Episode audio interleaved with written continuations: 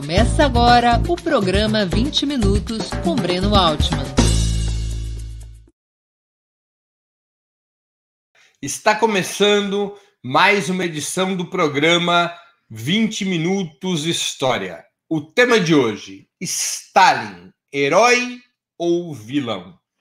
Nós vamos discutir o papel histórico do líder soviético.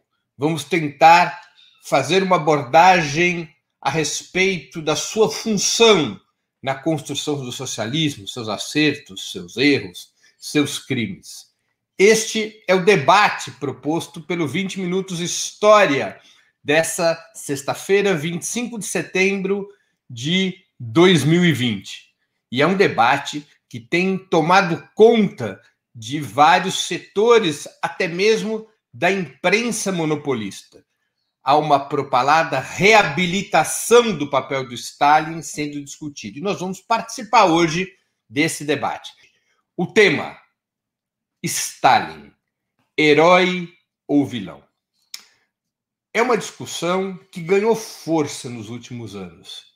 Há uma rediscussão do papel do líder soviético em vários espaços mundo afora e também no Brasil. Historiadores se debruçam sobre sua trajetória, líderes políticos, intelectuais, jornalistas, e é pertinente discutirmos Stalin, que foi, sem dúvida alguma, para o bem e para o mal, uma das maiores personalidades do século XX, cuja obra tem reflexos até hoje. Antes de mais nada, eu queria estabelecer um pressuposto metodológico. Quando se ouve falar em Stalin, a grande maioria das pessoas relembra ou visualiza crimes que Stalin teria cometido: assassinatos, mortes, julgamentos, violência. Independente de boa parte ou de certa parte desses crimes e dessa violência. Serem denúncias que fazem parte da luta ideológica, da profunda luta ideológica que atravessou o século XX, eu queria estabelecer como pressuposto, tal como disse no início, que o papel de um dirigente político não pode ser julgado apenas ou nem principalmente por esses fundamentos de ordem moral, pelo grau de violência que ele aplicou num determinado período histórico. Se assim fosse, praticamente todos os líderes políticos, nos momentos mais relevantes da história da humanidade, teriam que ser impugnados.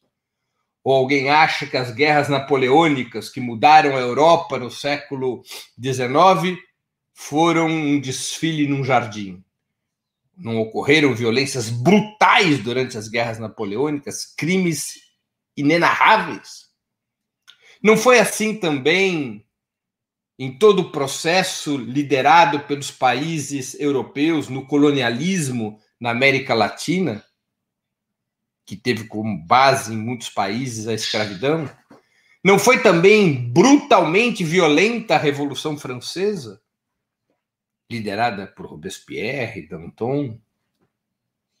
Também não foi absolutamente violento Winston Churchill, que governou a Inglaterra.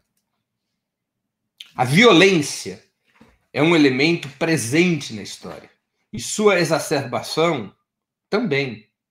Portanto, embora a violência seja um dos ingredientes para julgar a trajetória trajetória de um determinado líder político não é, não pode ser vista como o único item, nem mesmo como o principal. Para que nós possamos avaliar a trajetória de uma liderança política, nós temos que contextualizá-la historicamente. É aquela velha frase: os homens são os homens e suas circunstâncias em determinadas circunstâncias históricas, é que pode se compreender a exacerbação da violência. Ela não é um elemento moral. Ela não deve nos levar a qualificar as figuras históricas como vilãs e heróicas, como mocinhos e bandidos, tal como se estivéssemos em um filme de Hollywood. As decisões tomadas pelas lideranças políticas não correspondem principalmente às suas escolhas morais, mas às circunstâncias históricas nas quais atuam e circunstâncias históricas nas quais tomam as decisões que tomam.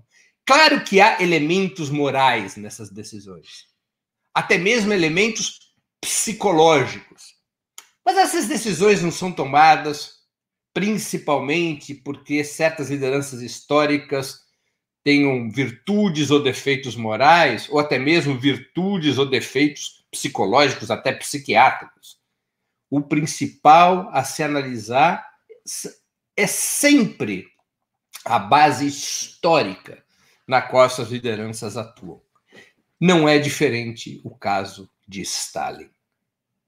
É necessário compreender a época em que ele dirigiu a União Soviética e as circunstâncias nas quais ele comandou a primeira revolução socialista do mundo depois do falecimento de Lenin em 1924.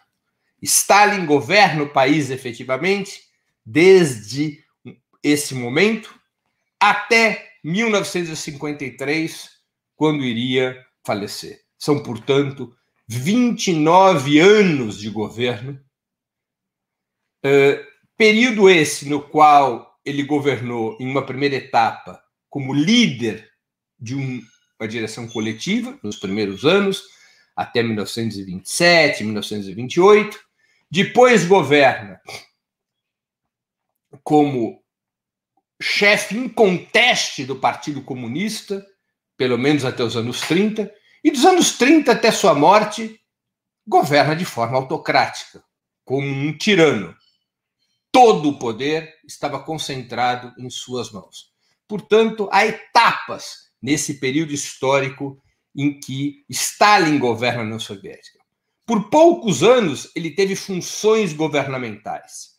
Durante a maior parte do tempo, ele foi apenas o secretário-geral do Partido Comunista. Isso é apenas, evidente, tem uma certa dose de ironia, porque o Partido Comunista comandava o Estado.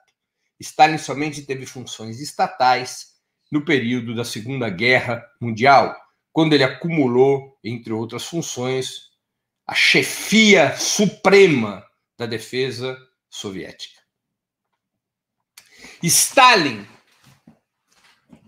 quando assume o comando do Partido Comunista, depois de uma renhida luta interna, particularmente contra Trotsky, tinha diante de si um cenário brutal a Rússia soviética, já então transformada em União Soviética a partir de 1922, vivia uma situação econômica muito difícil e um cenário geopolítico de extremo cerco.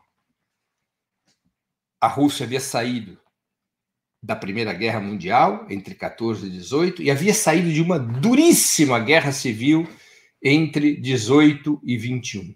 O país estava nos primeiros momentos da nova política econômica, da tentativa de reconstruí-lo. O país vivia uma situação de deterioração econômica e social muito grave. Os níveis econômicos eram inferiores aos de 10 anos antes. O país é, não havia, não tinha relações dificílimas com as, com as nações capitalistas a Revolução Mundial já vivia, então, uma situação de franco recuo, as expectativas de que a Revolução da Alemanha e em outros países capitalistas pudesse acudir à União Soviética, essas expectativas já se encontravam em defensiva após a derrota da Revolução Alemã em 1923. Lenin morre nessas circunstâncias. E Stalin faz uma defesa duríssima de duas teses fundamentais que o consolidam como dirigente do Partido Comunista. Em primeiro lugar, ele defende a NEP, a nova política econômica. Uma política hoje relativamente semelhante, guardadas as proporções, com a que realiza a China já há 30, há mais de 30 anos.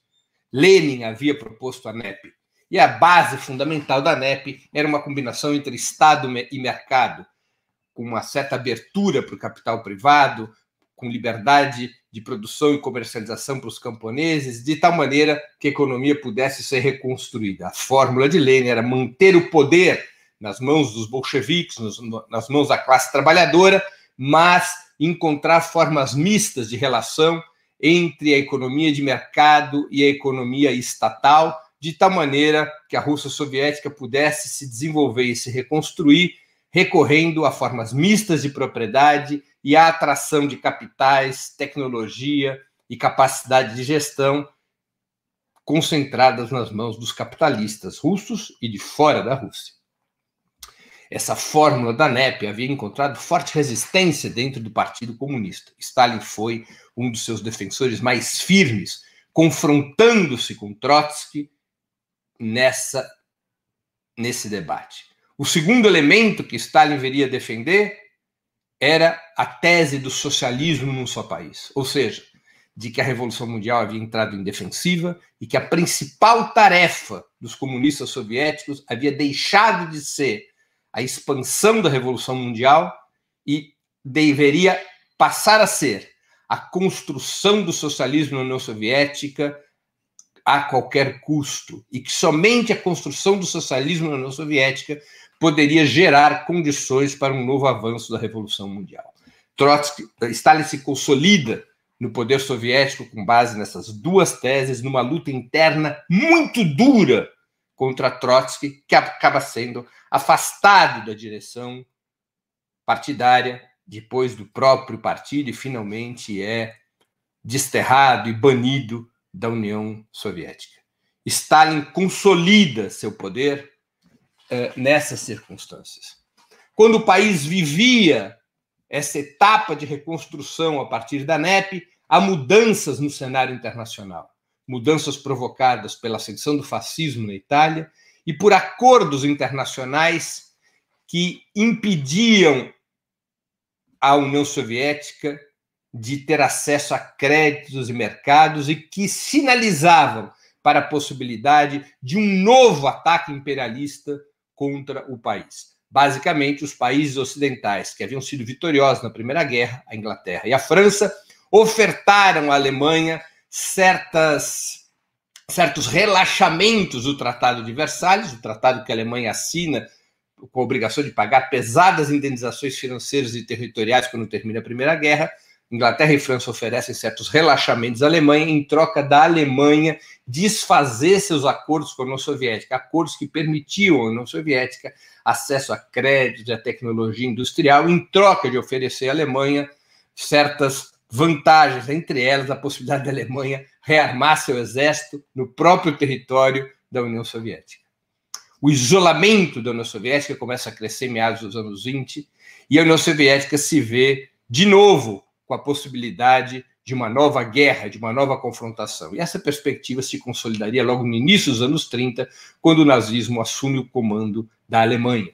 Diante daquela situação, a União Soviética precisaria, de forma extremamente acelerada, se industrializar. Não seria possível enfrentar uma nova guerra contra potências tão melhor armadas e preparadas sem que a base industrial da União Soviética se equiparasse, ao menos parcialmente, com a das potências capitalistas, em particular com a Alemanha, Inglaterra e França. Para fazer isso, a única possibilidade que tinha a União Soviética era utilizar-se da agricultura como instrumento de acumulação de riquezas, tanto para poder investir na industrialização através dos, do controle das exportações dos bens agrícolas, como também controlar esses bens agrícolas para garantir a alimentação das cidades e, em particular, no caso de guerra, a alimentação dos soldados, evitando os grandes dramas que haviam sido enfrentados durante a Guerra Civil. Isso faz Stalin abandonar a NEP e passar para a coletivização forçada e a industrialização acelerada. Na prática, como diz o famoso, hoje famoso filósofo italiano Domenico Lossurdo, na prática, isso foi uma terceira guerra interna. A Primeira Guerra Mundial, que culmina com a Revolução de 17, seria o primeiro episódio de guerra interna. A Guerra Civil seria o segundo episódio. E a coletivização forçada do campo, o terceiro episódio, no qual se rompe a aliança operária camponesa e o partido bolchevique, a vanguarda da classe operária, expropriam os médios e grandes camponeses, expropriam suas riquezas acumuladas, expropriam o campo, de tal maneira que a indústria pudesse se desenvolver e as cidades e a classe operária pudessem ter sua alimentação garantida. Houve muito confronto, houve muito choque armado, os camponeses se defenderam, o aparato de Estado reagiu de forma repressiva para garantir a coletivização do campo, a estatização do campo, se quisermos usar uma palavra mais brasileira. Isso cria, na União Soviética, um clima de aprofundamento da repressão e um clima de restrição democrática. Preparando o país para a guerra, Stalin vai adotando um conjunto de medidas extremamente repressivas. O ápice dessas medidas estariam nos processos de Moscou nos anos 30, processos pelos quais Grupos dirigentes de distintas orientações são julgados e muitos deles presos, condenados e, e executados. Calcula-se em 700 mil as vítimas dos processos de Moscou, com muitos fuzilamentos e a liquidação de boa parte da velha direção bolchevique.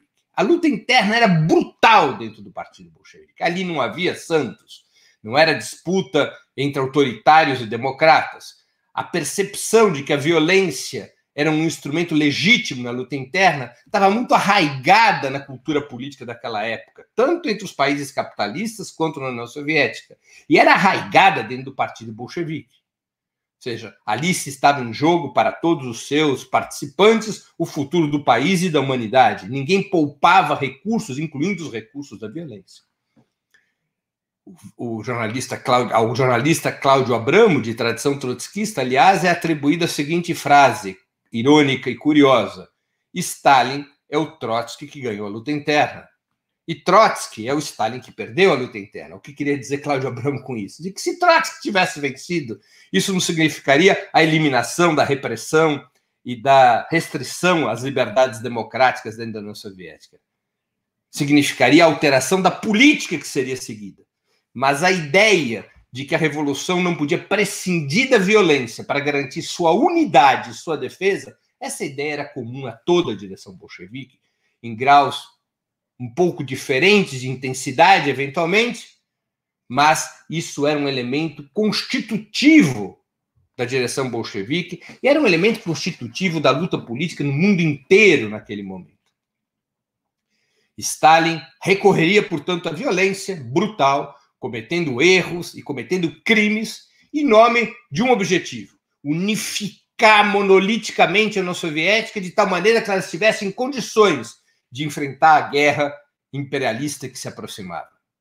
De tal maneira que pudesse estar em condições de enfrentar o ataque nazista que se anunciava desde o momento em que Hitler coloca os pés no Reichstag em Berlim.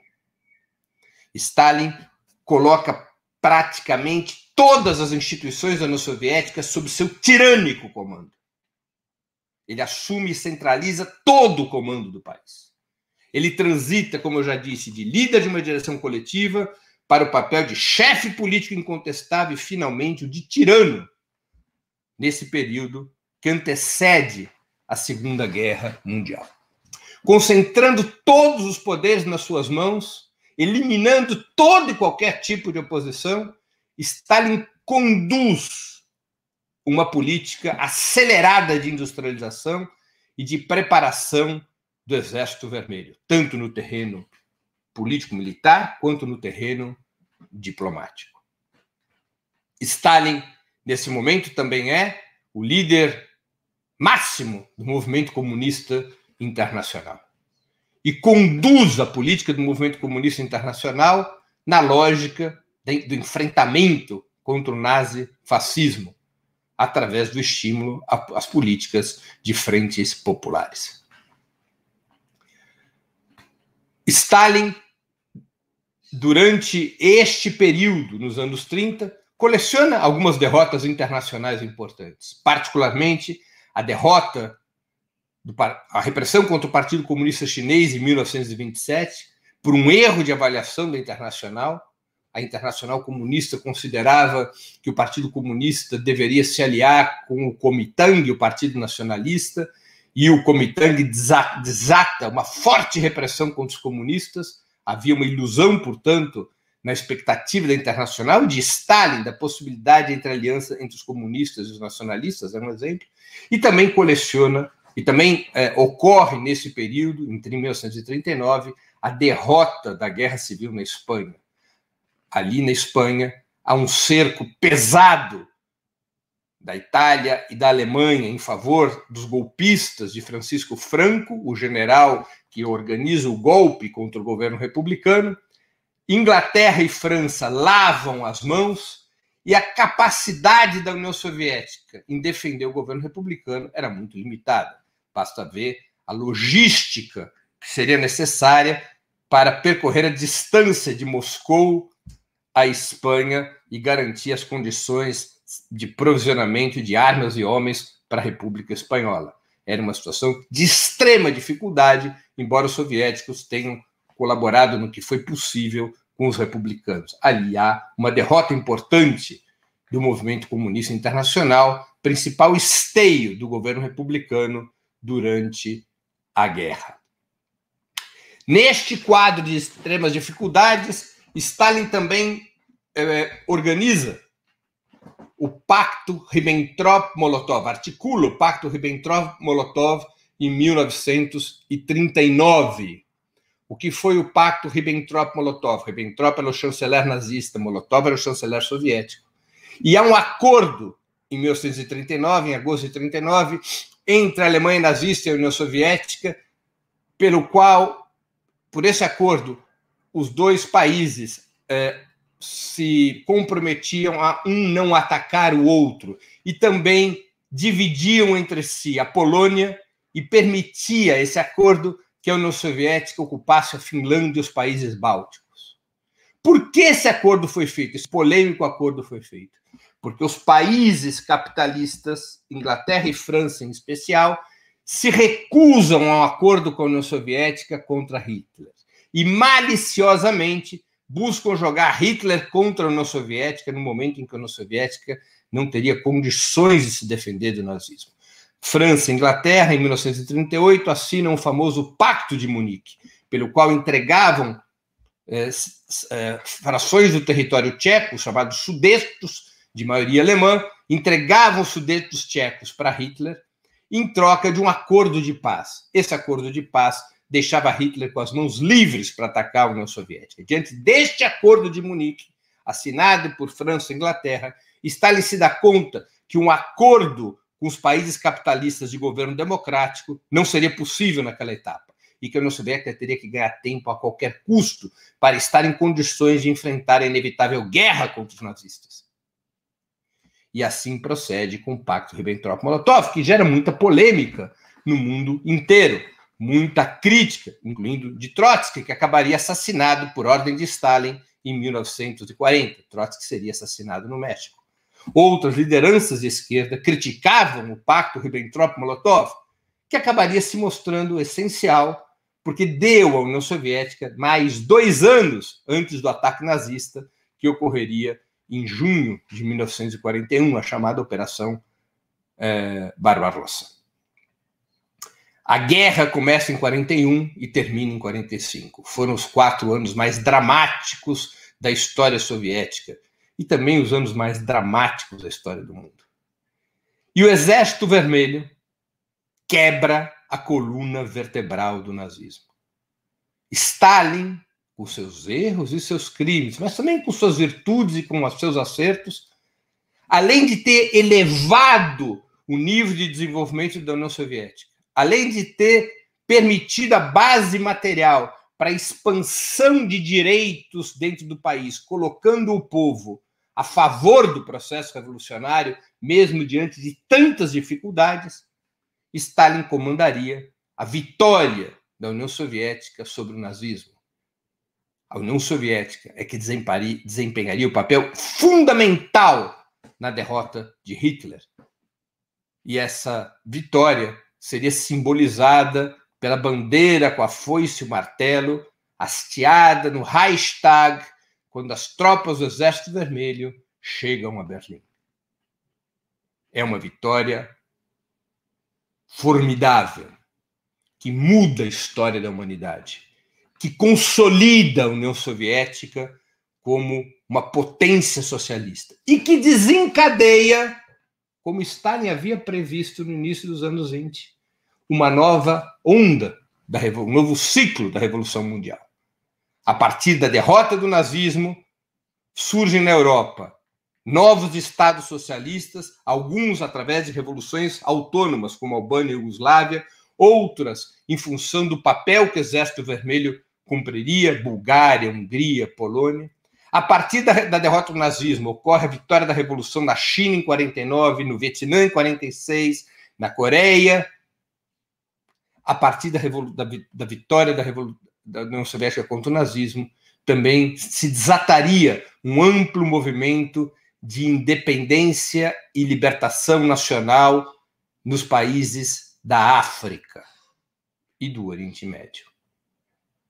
É, portanto, um novo ciclo da Revolução eh, Mundial. Cria-se um campo socialista. Permite-se que a União Soviética rompa seu isolamento e saia da lógica do socialismo num só país, liderando um importante bloco de países e nações que se contraporiam por décadas ao capitalismo.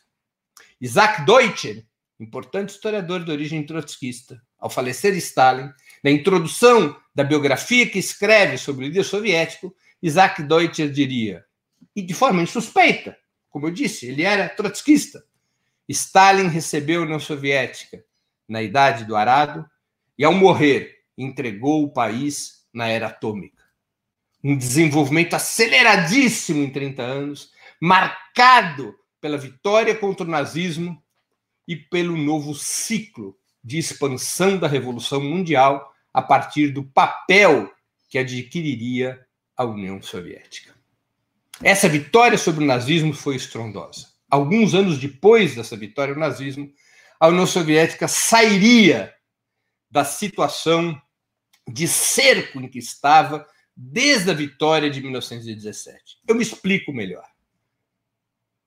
De 1917, quando Lenin comanda o primeiro governo revolucionário, até 1949, a União Soviética teve o tempo todo sob o risco de ataques, de agressões militares internacionais. E a sofreu, a sofreu na Guerra Civil entre 18 e 21, voltou a sofrer durante a Segunda Guerra Mundial. E entre um, um episódio e outro, sofreu sabotagem, sanção, bloqueio, a ameaça era permanente. E as condições militares de defesa da União Soviética eram precárias. Quando os Estados Unidos explodem as bombas atômicas em Hiroshima e Nagasaki em agosto de 1945, a situação fica ainda mais alarmante porque os Estados Unidos haviam adquirido uma superioridade militar sobre a União Soviética extremamente perigosa. Tanto assim que alguns generais americanos, especialmente o general Patton, defendiam o imediato início de hostilidades militares contra a União Soviética. De alguma maneira, um dos sinais passados pelas bombas atômicas eh, em Hiroshima e Nagasaki era demonstrar claramente à União Soviética o poderio militar dos Estados Unidos esse objetivo foi mais importante do que derrotar o Japão. O Japão já estava de joelhos em agosto de 45. Os Estados Unidos queriam impedir qualquer participação da União Soviética na guerra contra o Japão e também mandar uma mensagem muito clara ao Kremlin de que os Estados Unidos tinham uma superioridade militar incontestável e que a União Soviética deveria arquivar planos de expansão da Revolução Mundial ou teria como resposta o recurso às armas nucleares a União Soviética rapidamente, combinando avanço tecnológico com espionagem bem feita, em quatro anos explodiu a, em testes a bomba de hidrogênio em 1949. A partir dali, a União Soviética já não podia mais ser destruída por agressões militares. Ela estabelecia paridade militar.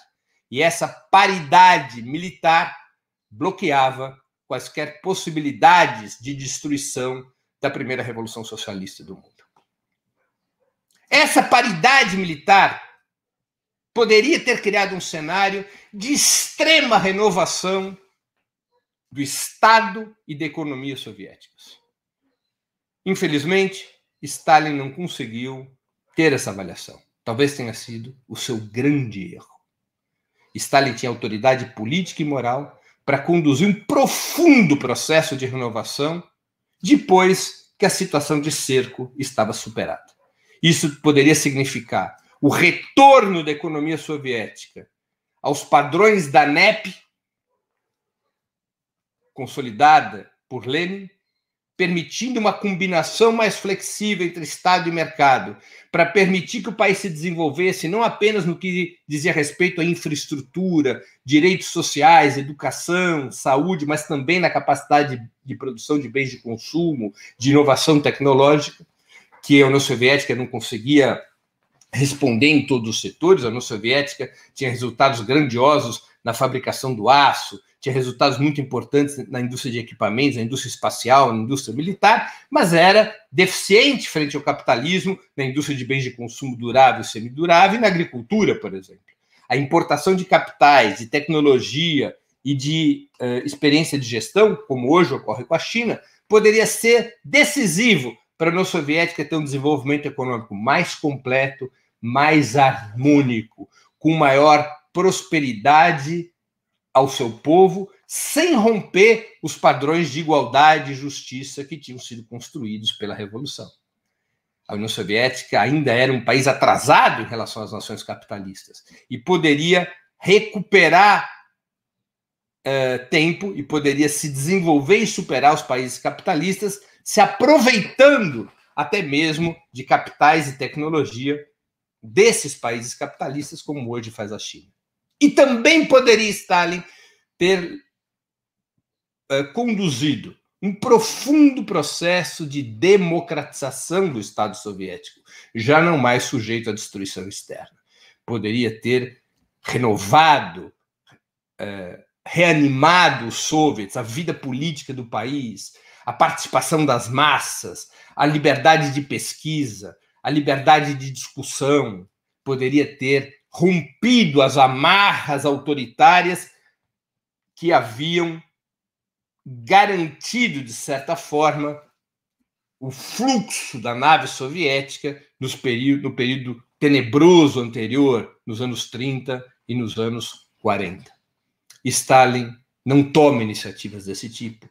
E, ao morrer, entrega aos seus sucessores uma situação que simultaneamente era de extremo avanço em relação ao país que ele havia começado a liderar 29 anos antes, tanto do ponto de vista tecnológico quanto militar e geopolítico, mas com contradições internas importantes. Uma economia absolutamente estatizada e sob planejamento, que havia permitido enormes conquistas em termos de direitos sociais e de construção de infraestrutura, mas que tinha déficits importantes na agricultura e na produção industrial ligeira, por exemplo. E também uma situação interna de autoritarismo que emperrava a ação das massas, que emperrava a participação das massas. E isso poderia ter, como teve, consequências pesadas no futuro. Stalin, então, nesse período final da sua vida, penso eu, comete aquele que tenha sido seu mais grave erro: não ter aproveitado a nova situação para reorganizar o Estado e a economia soviética. Ao falecer em 1953, Stalin deixa um legado contraditório. Uma estupenda vitória contra o nazismo a construção do socialismo num país extremamente atrasado como era a antiga Rússia. Um campo socialista muito ampliado produto da vitória da sua tese sobre o socialismo em um só país. Mas, por outro lado, deixa um Estado com marcas profundas de autoritarismo e uma economia que vivia é, uma situação complexa, uma, uma situação assimétrica, de extremo fortalecimento da indústria pesada e da infraestrutura, de expansão dos direitos sociais, mas de fragilidades imensas na agricultura e na indústria ligeira. Quando são expostos em 1956 os chamados crimes de Stalin por Khrushchev, produto da luta interna que então se desenvolvia no Partido Comunista da União Soviética, a figura de Stalin passa a ser construída negativamente. É importante para essa situação ler o livro de Domênico Lossurdo, Stalin, História da Construção de uma Lenda Negra, em que ele vai relatando como a figura de Stalin passa a ser desconstruída desde o fim da Segunda Guerra, mas particularmente depois de 56, quando Khrushchev, repito, por conta da luta interna, trata de é, ressaltar os chamados crimes de Stalin e o culto à personalidade. Concluo nessa minha já longuíssima exposição que dobrou o nosso tempo normal, mas o assunto merece essa esse tempo, eu creio. É, concluo voltando ao início da minha exposição. Não resta dúvidas de que Stalin cometeu erros e crimes gravíssimos. Que as suas opções para consolidar o socialismo na União Soviética e para prepará-lo para a guerra contra o nazismo foram opções marcadas pela violência, pelo autoritarismo e pelo sangue. De um ponto de vista moral, essas opções seriam e são altamente condenáveis. Do ponto de vista histórico, embora essas opções continuem a ser criticáveis, do ponto de vista histórico, o legado de Stalin é inegável. A começar pelo que representa para a humanidade a vitória sobre o nazismo, mas também o que representa de feito histórico o desenvolvimento da União Soviética nas condições de uma economia socialista, percorrendo em 30 anos o caminho que os países capitalistas centrais levaram mais de 200 a percorrer, como registra Isaac Deutscher. Em 30 anos, a União Soviética percorreu o que os países capitalistas levaram 200 anos a percorrer. E o fez não aprofundando desigualdade de renda e riqueza, não conduzindo as massas à miséria e à pobreza, mas exatamente o oposto, construindo uma das sociedades mais igualitárias que o mundo já conheceu, com, direi com direitos universais de saúde, educação, cultura e esporte, garantindo à União Soviética soberania nacional e capacidade de liderar um campo anticapitalista no mundo. Sob Stalin, a União Soviética realiza feitos notáveis, ainda que banhados em sangue, em muitos episódios. Esta é a contradição legada por Stalin. Stalin tem sob sua responsabilidade derrotas importantes. Eu já citei o caso da China de 27, ou mesmo a derrota da República Espanhola em 39, embora seja uma injustiça histórica atribuí-la diretamente a Stalin, dadas as condições concretas em que a luta se desenvolve naquele período. Mas também acumulou vitórias significativas, diretas ou indiretas, por conta da sua linha política. Como eu já citei, a Revolução Chinesa, Vietnamita, Coreana, a libertação e a independência de países da África e da Ásia, a criação do campo socialista na Europa. Para vocês terem uma ideia, todas as revoluções pós-45, e muitas foram essas revoluções, todas essas revoluções foram lideradas por partidos comunistas alinhados à Terceira Internacional e à União Soviética, ou que viriam se alinhar à União Soviética no momento seguinte, como é o caso da Revolução Cubana. Nenhuma revolução pós-45 vitoriosa foi liderada por qualquer agrupamento crítico ou dissidente da Terceira Internacional ou da União Soviética. é uma demonstração do papel que Stalin teve naquele período histórico. Repito, um personagem contraditório, com as mãos sujas de sangue, como muitos personagens da história, como praticamente todos os personagens relevantes da história. Mas, inscrito sob o seu nome, está a vitória mais espetacular que a humanidade já teve contra a tirania, que foi a vitória do Exército Vermelho sobre o nazismo, e a construção de uma sociedade de novo tipo, com seus defeitos e com suas virtudes, que provou ser possível um desenvolvimento aceleradíssimo com justiça social e universalização de direitos.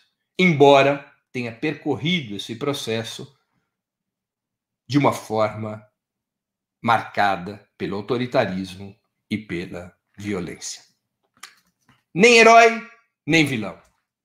Apenas um personagem de enorme destaque no século XX, cujo papel, tal como Deutscher o faz, não há como se caracterizar de outra forma que não globalmente vitorioso.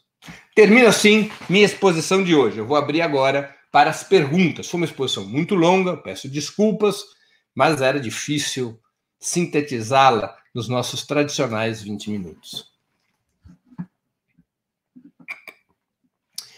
É, Glauco Argolo. Breno, como Stalin levou a União Soviética da era rural para uma potência tecnológica da época? Glauco, eu já me referi a isso, não é? Ou seja, o papel fundamental na primeira etapa do desenvolvimento industrial da União Soviética teve a ver com uh, a coletização do campo. O Estado soviético uh, desapropriou toda a propriedade, toda a riqueza e toda a produção rural, colocando-a sob seu controle. Isso permitiu ao Estado ter divisas através da exportação de bens agrícolas e também garantir as condições de alimentação das cidades, além de liberar mão de obra do campo que se juntaria ao proletariado industrial garantindo a expansão da indústria soviética. Através deste mecanismo principal, o Estado soviético pôde estimular o desenvolvimento industrial de forma extremamente acelerada. Sandra Zandi, Stalin era intelectual, escreveu obras sobre socialismo.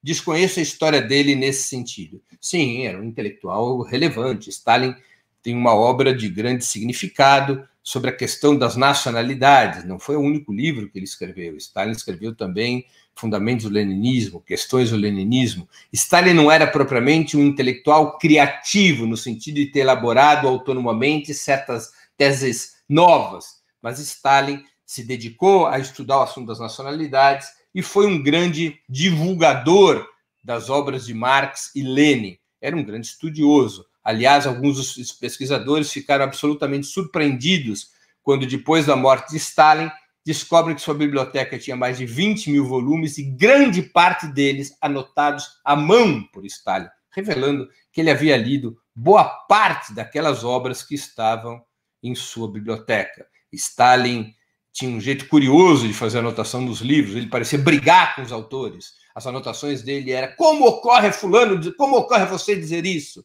Não, esse ponto que você escreveu está correto. Ele eh, tinha eh, esses, essas anotações demonstram que ele possuía eh, uma dedicação intelectual muito grande, além dos livros, das obras que escreveu. Mas lembremos que Stalin era dos únicos dirigentes bolcheviques de origem proletária não era um intelectual com a mesma história de outros, como o próprio Lenin ou Trotsky, ele não era um quadro oriundo da pequena burguesia ou da média burguesia russa, era um proletário, filho de um sapateiro, beberrão, de uma, de uma família muito pobre, que ascende a direção do Partido Bolchevique e se intelectualiza nesse processo. É, comentário de Sam Purdy. Mas a grande diferença entre a violência contra, a Revolução União Soviética dos bolcheviques em 18 e 21 e a violência de Stalin, que era levada à política central e generalizada do regime a partir de 28. De certa maneira, sim, o Sampurdi tem razão. Há uma diferença, embora é uma diferença de intensidade apenas, não é? Se você for perguntar o que achavam os mencheviques ou socialistas revolucionários que já foram alvos da repressão entre 18 e 21, é, eles talvez tivessem outro ponto de vista. Seja, a violência como parte dos processos revolucionários é uma característica, como ocorreu na Revolução Francesa. Não foi diferente na Revolução Francesa. O terror francês, que é o período mais avançado da Revolução Francesa, quando a aliança entre a pequena, a pequena e a média burguesia ganha o apoio dos trabalhadores para enfrentar a grande burguesia e tentar conduzir a Revolução Francesa pela esquerda, sob o comando do Robespierre, foi um período de extrema violência. Por que de extrema violência? Porque a resistência política de Robespierre, tanto por parte da aristocracia e da grande burguesia, quanto por parte daqueles setores da própria Revolução Francesa que não estavam de acordo com essa guinada esquerda, a resistência foi enorme. E Robespierre autoriza o terror, estimula o terror, como parte do processo revolucionário. Não foi diferente em nenhuma revolução do mundo não acusam Fidel, Mao Tse-tung, Ho Chi Minh de coisas diferentes, também do recurso à extrema violência. Agora, qual é a alternativa quando a contra-revolução recorre à violência? Se não exercer contra a violência reacionária a violência revolucionária. Agora, é, Purdy tem razão. Nos anos 30, nos anos 40, foi além de uma violência contra as forças burguesas ou restauradoras. Foi uma violência inserida na luta interna do próprio partido bolchevique. Pela compreensão de Stalin de que as dissidências deviam ser liquidadas para consolidar seu próprio poder e a unidade do partido bolchevique, e garantir a unidade do partido bolchevique frente ao perigo que já rondava a nação socialista, que era o perigo da guerra contra o nazismo. Gilberto Cunha, você concorda que foi o palhaço Khrushchev que, a serviço de quem procurou apagar a importância de Stalin na construção da União Soviética? O Khrushchev recorre à criminalização uh, da figura de Stalin para efeitos de luta interna. Coisa, por exemplo, que Deng Xiaoping não fez em relação ao Mao Tse-tung. A Revolução Chinesa sempre preservou o Mao Tse-tung, embora se atribua a Mao Tse-tung erros e até crimes, de alguma maneira, em algum nível, semelhantes aos de Stalin seja, a ideia de incinerar a figura pública de Stalin para derrotar seus opositores dentro do partido, essa ideia central de Khrushchev custou caro ao movimento comunista internacional e custou caro à história, porque deformou o papel de Stalin, ajudou a burguesia mundial a deformar o papel de Stalin. Não que Stalin não tivesse cometido erros e crimes, mas permitiu que se criasse essa construção de um mito deformado ao redor de Stalin, tirando a avaliação do seu papel do campo da história e colocando-o no campo da falsa moral, como se os líderes democrático-burgueses ou os líderes de outras épocas históricas também não tivessem recorrido à extrema violência. Sandra Zani, minha pergunta é: vale a pena o socialismo que se mantém à custa de perseguições, censura, prisões e campo de trabalho forçado? Para o povo isso é bom? Olha, Sandra, é uma, é uma resposta complexa essa, porque a situação era muito difícil. O cerco sobre a União Soviética era brutal. A abdicação da violência poderia significar o fim da União Soviética, a destruição da Revolução Socialista sem o exercício da violência contra aqueles que buscavam restaurar o poder capitalista, a revolução poderia naufragar, como naufragou em outros países, porque a contra-revolução é violenta e sanguinária. A luta interna naquela situação era muito perigosa, porque podia desorganizar e desestabilizar o poder soviético. Portanto, é uma situação de extrema dificuldade. Em uma situação de extrema dificuldade, as revoluções recorrem a medidas extremamente excepcionais. E ao recorrer a essas medidas extremamente excepcionais, podem cometer graves erros e podem cometer crimes. Parte daquilo que você cita corresponde a essas medidas excepcionais. Particularmente as perseguições, os julgamentos, os campos, os campos de prisioneiros. O Gulag representa isso. Há exageros, há crimes, há injustiças em grande escala. Mas não corresponde a uma decisão moral isolada, mas uma situação de brutal cerco externo que a revolução sofria e também é uma situação interna de enorme instabilidade, porque aqueles que se opunham a Stalin também recorriam à violência Lembremos que os processos de Moscou começam quando o número dois do partido, Kirov, que chefiava o partido em Leningrado, é executado por um antigo integrante da oposição unificada, um Zinovievistas. Zinov havia se aliado a Trotsky. Depois se iria descobrir que o motivo pelo qual esse opositor havia assassinado Kirov não era político, era amoroso.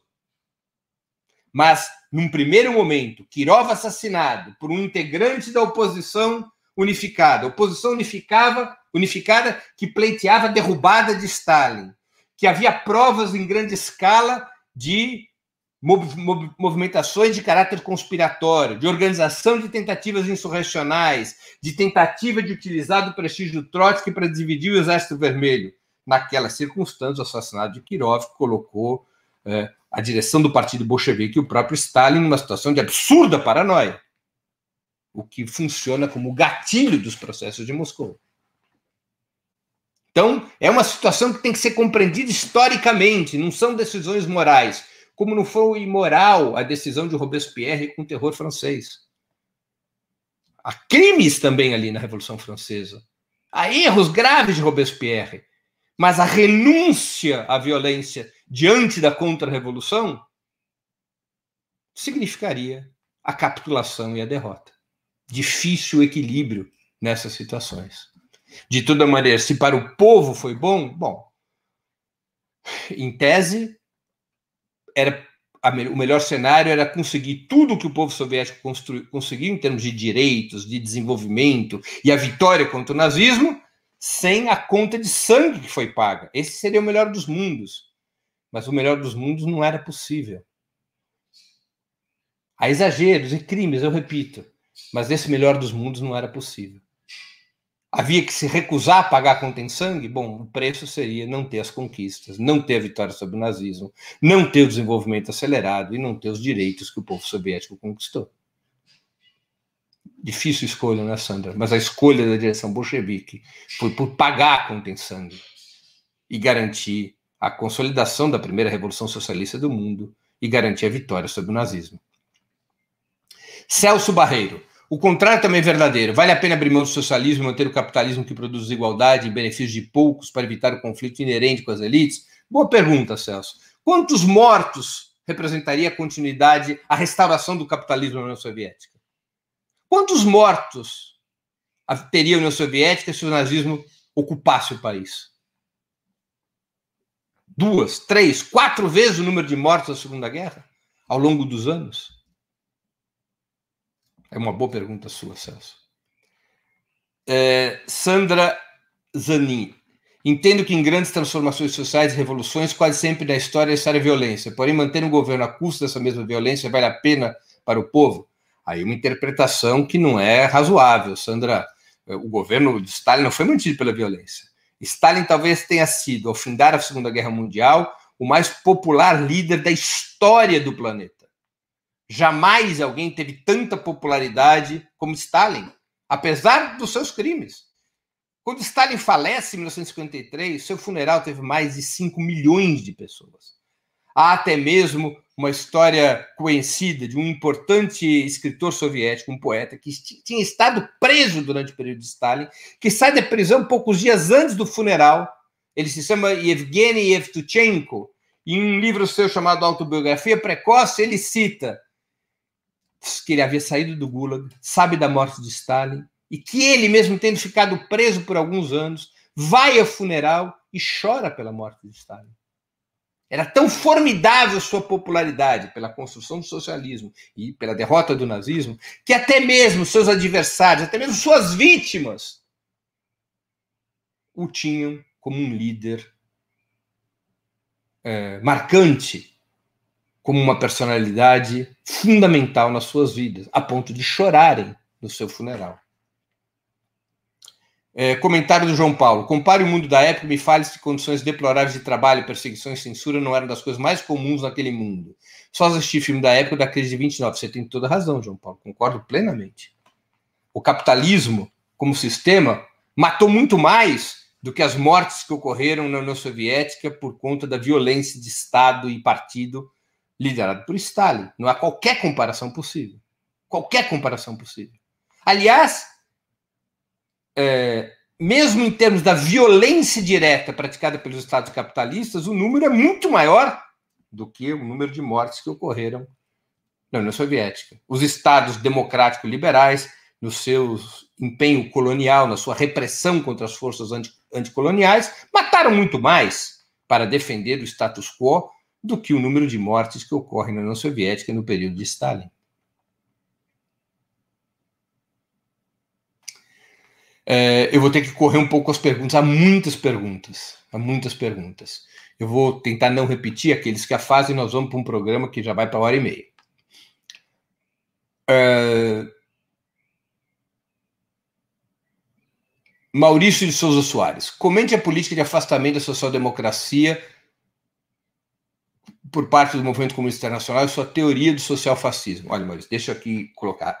É, a social-democracia os comunistas surgem de uma divisão da social-democracia, ou seja, de uma divisão provocada pelo fato da maioria dos partidos sociais-democratas ter apoiado suas burguesias na Primeira Guerra Mundial, contrariamente à linha da esquerda social-democrata, liderada então principalmente por Lenin, que rompe então com a Segunda Internacional, decreta sua falência, porque Lenin estava contrário à política desenvolvida pela maioria dos partidos sociais-democratas. Lenin propunha a utilização da Primeira Guerra para criar as condições revolucionárias contra as burguesias de cada país, nenhum apoio às burguesias na guerra.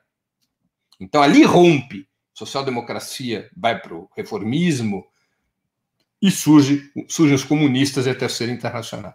O que ocorre depois, sobre o que você cita sobre o social-fascismo, é já a partir do final dos anos 20, quando a Terceira Internacional aprofunda suas críticas, depois do sexto congresso de 1928, ela aprofunda suas críticas à social-democracia, porque a social-democracia vinha cumprindo um papel contra-revolucionário na Alemanha. Lembremos que a morte de Rosa Luxemburgo e Karl Liebknecht, ocorrida em 1919, foi sob um governo social-democrata de Scheidemann, o primeiro governo da Alemanha, já na República de Weimar, depois da derrota da Alemanha na Primeira Guerra Mundial. É sob a social-democracia que ocorrem esses assassinatos. A social-democracia se alia com as correntes burguesas. A social-democracia faz parte da coalizão de Weimar, que elege Hindenburg em 32, num segundo turno, no qual os outros dois candidatos, a lei eleitoral na Alemanha permitia três candidatos no segundo turno, os outros dois candidatos eram um era Thälmann, secretário-geral do Partido Comunista, o outro era Hitler. Hindenburg é eleito com apoio da social-democracia. E Hindenburg é quem, em 1933, indica Hitler para chanceler, para ver como a social-democracia se alia à burguesia na Alemanha e se alia a Hindenburg, um homem de direita que indicaria Hitler chanceler. Essas circunstâncias levam os comunistas a exacerbar suas críticas à social-democracia. E ali nasce o conceito de social-fascismo, ou seja, de que a social-democracia objetivamente era aliada ao fascismo. Leva os comunistas a um grave sectarismo, mas eu quero registrar um sectarismo de tipo defensivo, por conta do papel contra-revolucionário e de capitulação à burguesia alemã desempenhado pela social-democracia. Leonardo Alvarenga Breno, a revolução pacífica, ou toda revolução precisa necessariamente ser violenta com a pulverização da contra-revolução. Leonardo, na história, você tem processos revolucionários que não começaram pela violência. Por exemplo, Venezuela. Foi um processo eleitoral. É uma revolução que começa com uma eleição. No Chile de Além, embora tenha sido derrotado, foi um processo revolucionário que começou com uma eleição. Agora, toda revolução tem que ser capaz de se defender contra a contra-revolução. Tem que ser capaz de estar preparada, até mesmo no terreno da violência, para enfrentar a contra-revolução se a contra-revolução recorrer à violência. Se a revolução abdicar de se defender, fatalmente lhe restam dois caminhos, apenas dois caminhos: a derrota ou a capitulação.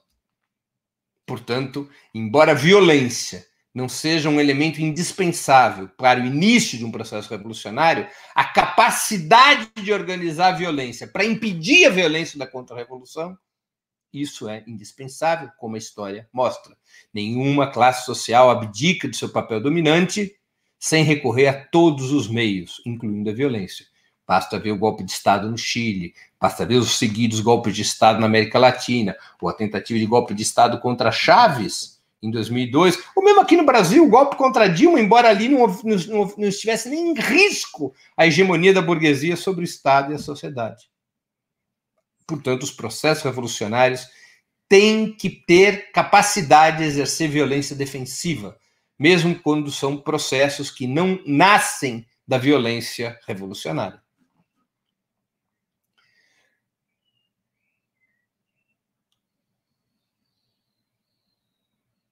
É, comentário de Fabian Gloden. Evento triste foi estupro em massa que o exército russo protagonizou na Alemanha derrotada.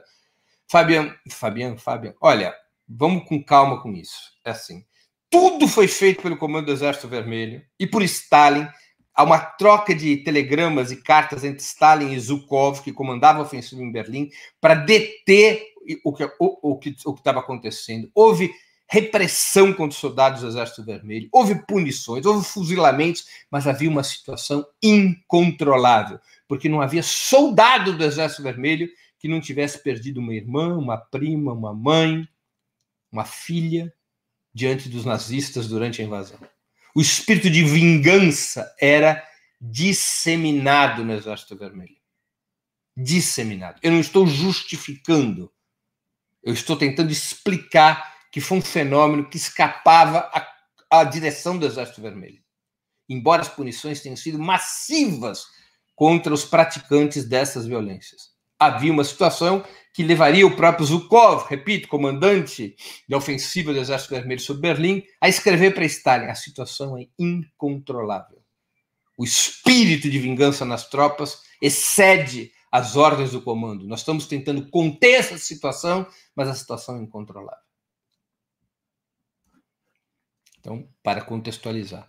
Renato Cláudio Botão. Gostaria de entender porque algumas pessoas andam dizendo que estamos vivendo um neo-stalinismo. Não. O que se diz, Renato, é que há uma reabilitação do Stalin. Isso seria o neo-stalinismo. Eu não acho que há reabilitação nenhuma. Isso aqui é uma bobagem, uma invencionice dos liberais, uma invencionice da direita, para impedir uma discussão histórica sobre o papel do Trotsky, de Stalin. E alguns setores da esquerda eh, alimentam essa, essa intolerância essa aversão a discutir o papel histórico de Stalin.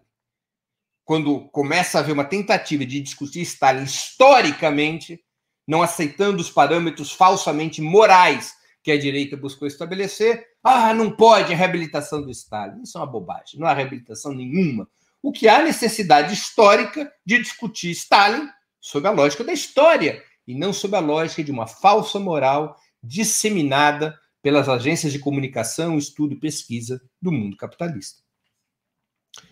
João Alberto Kerber, parabéns. Creio ter sua autorização para difundir o solo essencial sobre esse aspecto da história do século XX. Me permite, sugiro estender suas observações históricas sobre a União Soviética e a Rússia, abordando até os dias de Putin. Aceito a sugestão. Numa outra oportunidade, faremos isso sobre Putin, João Alberto, e muito obrigado por sua contribuição no Superchat. E a outros que eu não pude citar, mas sempre na tela a gente está acompanhando. Quero agradecer a todos que contribuem com o Superchat. Renato Júnior, qual foi o papel de Khrushchev no anti-stalinismo que vigora hoje? Grande. Khrushchev, em nome da luta interna do seu próprio poder político, do poder do seu grupo, desatou uh, um elemento que ajudou nesse falso moralismo contra o Stalin, nessa apreciação descolada das condições históricas, que acabou por uh, atrofiar, que acabou por deformar o debate sobre o papel de Stalin. Isso contribuiu, evidentemente, com a propaganda imperialista. É, outras poderiam ser as formas de discutir o papel de Stalin sem manipulá-la para efeito de luta interna e tentando analisar de uma, de uma forma fria e objetiva os aspectos positivos e negativos de Stalin nas circunstâncias histórico-concretas sempre, e não apenas ou principalmente pela, pela questão moral. Guaraci dos Santos. Breno, e a figura de Mao Tse Tung foi um vilão? É uma outra discussão, é um outro debate, Guaraci, mas Mao Tse Tung, como Stalin, ou qualquer outro personagem da história, não pode ser avaliado como se fosse um filme de Hollywood bonzinhos e malvados, heróis ou vilões, tem que ser analisado sob o prisma da história, as circunstâncias históricas, a quem serviu, a que objetivos e interesses de classe serviu, no caso da tua pergunta, Mao Tse-tung. Qual foi seu papel no desenvolvimento da China, na luta anticolonial, na luta antiimperialista, na luta antiburguesa, antilatifundiária? Então, é uma avaliação histórico global e concreta que deve ser feita desses personagens, e não a utilização de categorias morais próprias de filmes hollywoodianos de baixa qualidade. Jorge Ribeiro, se tivesse havido as reformas políticas e econômicas, qual seria o resultado das revoluções socialistas após a Segunda Guerra? Isso levaria a União Soviética a uma situação geopolítica difícil contra o avanço imperialista?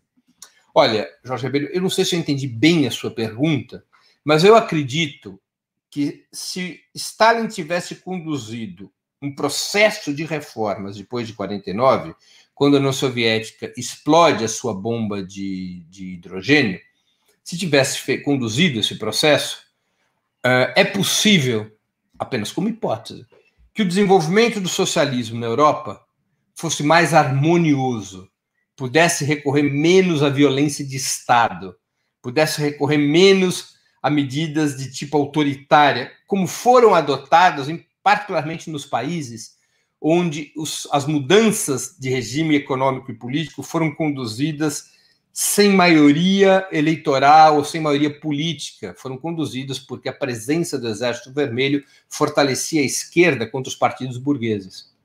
Então, essas reformas poderiam ter gerado, pela influência e o poderio da União Soviética, um outro clima político, uma outra condição e até mesmo fortalecer o campo socialista na Europa. Maurício Lorenzetti Bezerra, e essa é a última questão. Breno, você concorda que Stalin foi para aquela região o que Napoleão foi para a Península Ibérica? É complicada essa comparação, como toda comparação, Maurício. Do ponto de vista geopolítico, sim. Napoleão expulsou as velhas aristocracias combateu as velhas aristocracias. Em certa medida, a vitória de Stalin na Segunda Guerra Mundial, a vitória do Exército Vermelho na Segunda Guerra Mundial e a possibilidade de derrubar as burguesias e as oligarquias de uma parte importante da Europa, da Europa Oriental, tem a ver com esse avanço da Revolução Russa ao derrotar o nazismo. Em certa medida, a gente pode fazer algum paralelo, mas um paralelo com absoluto cuidado, com muito, muito, muito cuidado, Maurício. Por fim, a Sirene, que contribui com o Superchat. Nós vamos para as duas últimas questões. No mundo atual, que país você acha que pode ser chamado de comunista? Comunista nenhum. Nunca houve um país comunista no mundo, Sirene. Houve países dirigidos por partidos comunistas. Esses países dirigidos pelos partidos comunistas se reivindicam como países socialistas. O socialismo é uma etapa de transição entre o capitalismo e o comunismo. O comunismo ele é um desfecho, uma conclusão de um longo processo de transição fruto do socialismo. Nesse sentido, os países que hoje são dirigidos por partidos comunistas são a China, Cuba, Coreia do Norte. Esses três países, e Vietnã, perdão, esses quatro países viveram processos revolucionários, processos revolucionários que consolidaram um Estado sob o controle das classes trabalhadoras e um Estado que é dirigido pelo Partido Comunista. Esses quatro países, essas quatro nações, sobreviveram ao cerco capitalista dos anos 90 e se consolidaram como nações socialistas, cada qual com seu próprio modelo, com as suas próprias características. Vicente Coutinho, o processo de Moscou é moralismo, seu débil mental. Vicente, muito obrigado pela gentileza das suas palavras. É, me chamando de débil mental, você revela uma enorme capacidade argumentativa. Você pode ficar bastante contente com essa sua capacidade. Eu nunca disse que o processo de Moscou é moralismo. O processo de Moscou foi uma violência exacerbada na, na, luta interna do Partido Comunista da União Soviética, uma luta interna cujo objetivo era fortalecer a liderança de Stalin e garantir rigidez, unidade, monolitismo dentro do partido para se preparar para o, o cenário internacional que se aproximava de guerra contra o nazismo foi um, um, uma situação de extrema dureza, no qual foram tomadas medidas de extrema violência e na qual, e nessas medidas, no bojo dessas medidas, se cometeram crimes e erros. Portanto, nada tem de moralismo, nem a apreciação sobre os processos de Moscou, ocorridos entre 1934 e 1939, devem ser avaliados pela ótica moralista, devem ser avaliados pelas circunstâncias históricas e criticados nos seus erros e nos seus crimes. Finalmente, Guaraci dos Santos. Breno, por que Khrushchev mentiu sobre Stalin? Guaraci, eu não acho que Khrushchev tenha mentido sobre Stalin.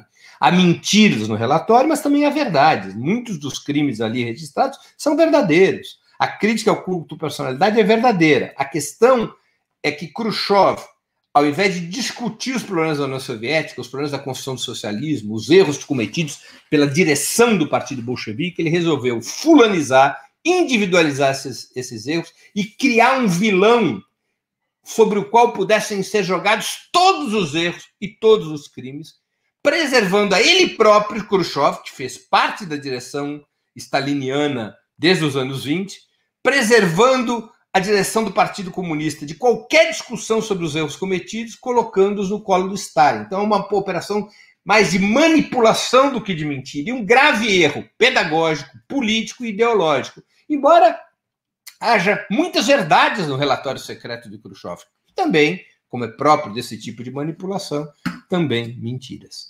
Pessoal, termino assim o mais longo programa 20 minutos desde que comecei com esse empreendimento. Para assistir novamente esse programa e a outras edições dos programas 20 Minutos, se inscreva no canal do Opera Mundi no YouTube. Curta e compartilhe nossos vídeos, deixe seus comentários. O jornalismo de Opera Mundi é mantido com o seu apoio. Faça uma assinatura solidária em www.operamundi.com.br. Com um pequeno valor mensal, você nos ajuda no desenvolvimento de um jornalismo independente e de qualidade. Obrigado pela audiência e até a próxima.